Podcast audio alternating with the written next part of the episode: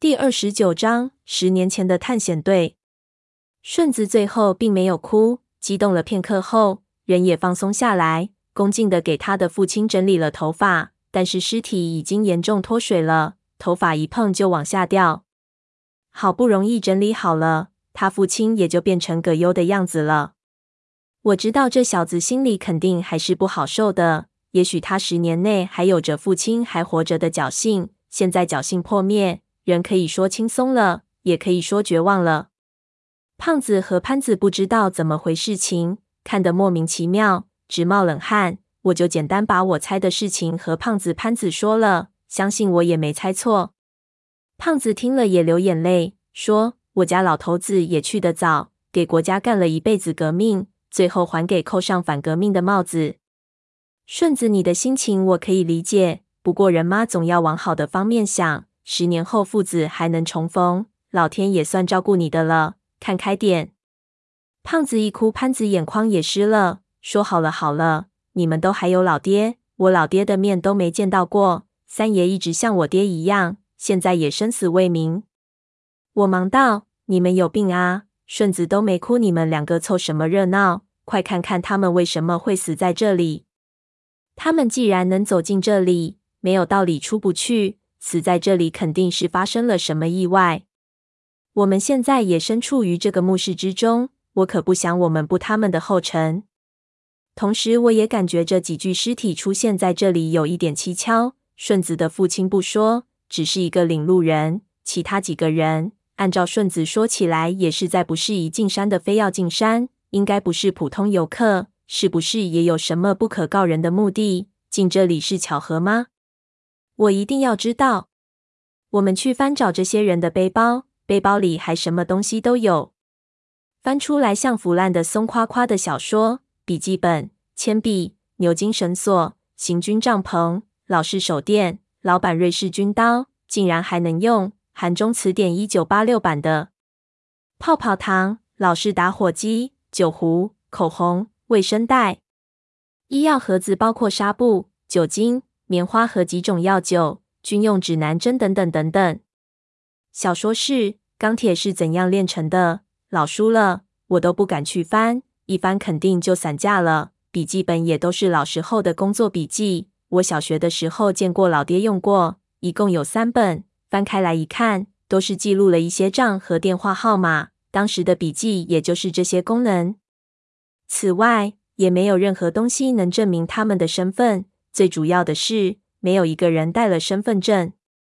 我们把这些东西全部摆成一列，几乎设备齐全。虽然没我们的先进，但是要出去应该不成问题。在险恶的环境，这些装备也可以应付个大不离了。这就奇怪了。我心里琢磨，无论怎么样，在有能力离开的前提下，这些人要死，也应该死在出去的路上，而不应该是坐在这里。似乎是等死一样的，难道是舍不得这里的宝贝？这更不可能。那如果是这样，难道死在这里是另有蹊跷？我心里突然涌起一股不祥的感觉，突然感觉到这个墓室之中似乎有什么东西在看着我们，不由打了个寒战。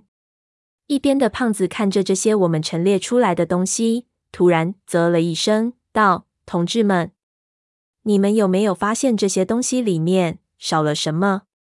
我们都在琢磨。听胖子这么问，又仔细看了看那些东西，但是在我的概念里，我感觉所有不可缺的东西都在了，实在想不出缺了什么。问他道：“少了什么？”胖子道：“食物，没有食物，所有人包里都没有食物。”他一说，我们顿时就一个机灵，再看向这一排东西。果然，全部都是装备，没有任何可以用来充饥的东西。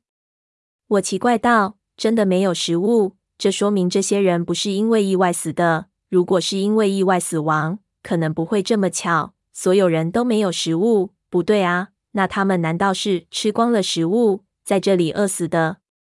这又说不通了。人从没有食物到饿死，只要有水，体型正常的人足够可以坚持一个月的时间。”你二米二十七却只有九十斤的人，就不要来找我抬杠了。只要他们有心出去，也不会在这里饿死了。这些人如果饿死在这里，那只有一个解释：他们出不去。想到这里，我就想起了海底墓穴中会消失墓道门，忙跳起来跑上金器堆去照我们进来的墓门。那墓门却还在，根本没有消失，才松了口气。又怕那门突然消失，有点不知所措起来。胖子知道我在担心什么，对我道：“如果真的遇上了那种情况，咱们这一次有炸药在身上，也不用怕。”我才觉得心安了很多。会不会是这样？想来想去想不明白的时候，潘子问顺子道：“你知道不知道你父亲带的探险队是几个人？”“好像只有七个人。”我母亲说，“但是这只是他看到的，实际有几个人他也不知道。反正我父亲临走是和七个人一起出发的。那这里有一、二、三、四、五、六六具尸体，还有至少两个人不见了。”潘子道：“这些人死在这里。”会不会是那两个人见财起意，把人杀了？有两个人跑了。我摇头表示否定。这些人一点也没有打斗的迹象，看临死时候的动作和表情，是蜷缩在一起，也不像是中毒，又不像是受外力死亡的。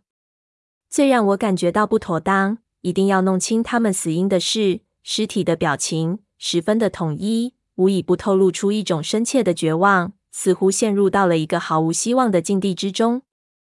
我是第一次看到这样的尸体，心中无法释怀。我有一种预感，当年在这里发生的事情肯定很不简单。而越往深入去推测，我越觉得四周开始笼罩起一股无法言喻的寒冷和不安。这堆金山之中有什么东西正在注视着我们的那种毛骨悚然的感觉也越来越明显起来。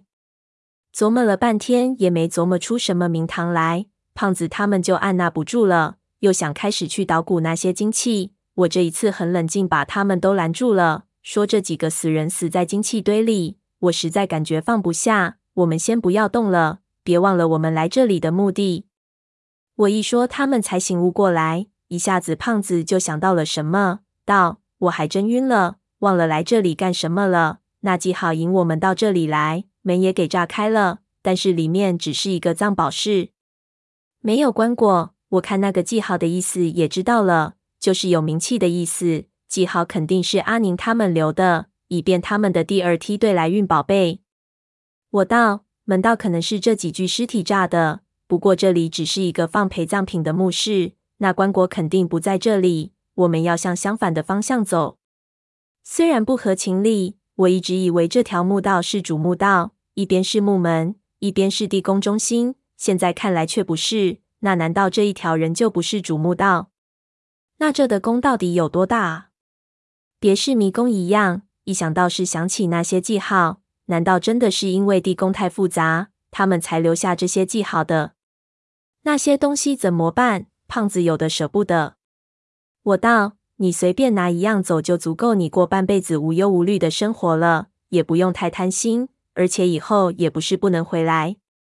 胖子看到那几具尸体之后，显然心中也泛着嘀咕，但是什么也不带走又不可能，于是挑了几样小样的金器揣到兜里。顺子坚持要把他父亲的尸体带出去，用背包带子把尸体背到了身上。尸体已经脱水，没有什么分量，也不难背。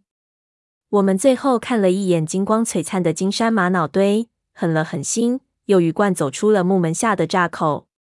才一出木门，我就又听到胖子嗯了一声。我心里早就有点预感，忙打起手电四处一照，不由就一身白毛汗。外面墓道上的壁画竟然和刚才走的时候不同了。不知道何时，红色的壁画全部变成了一个个黑色的脑袋奇大的人的影子。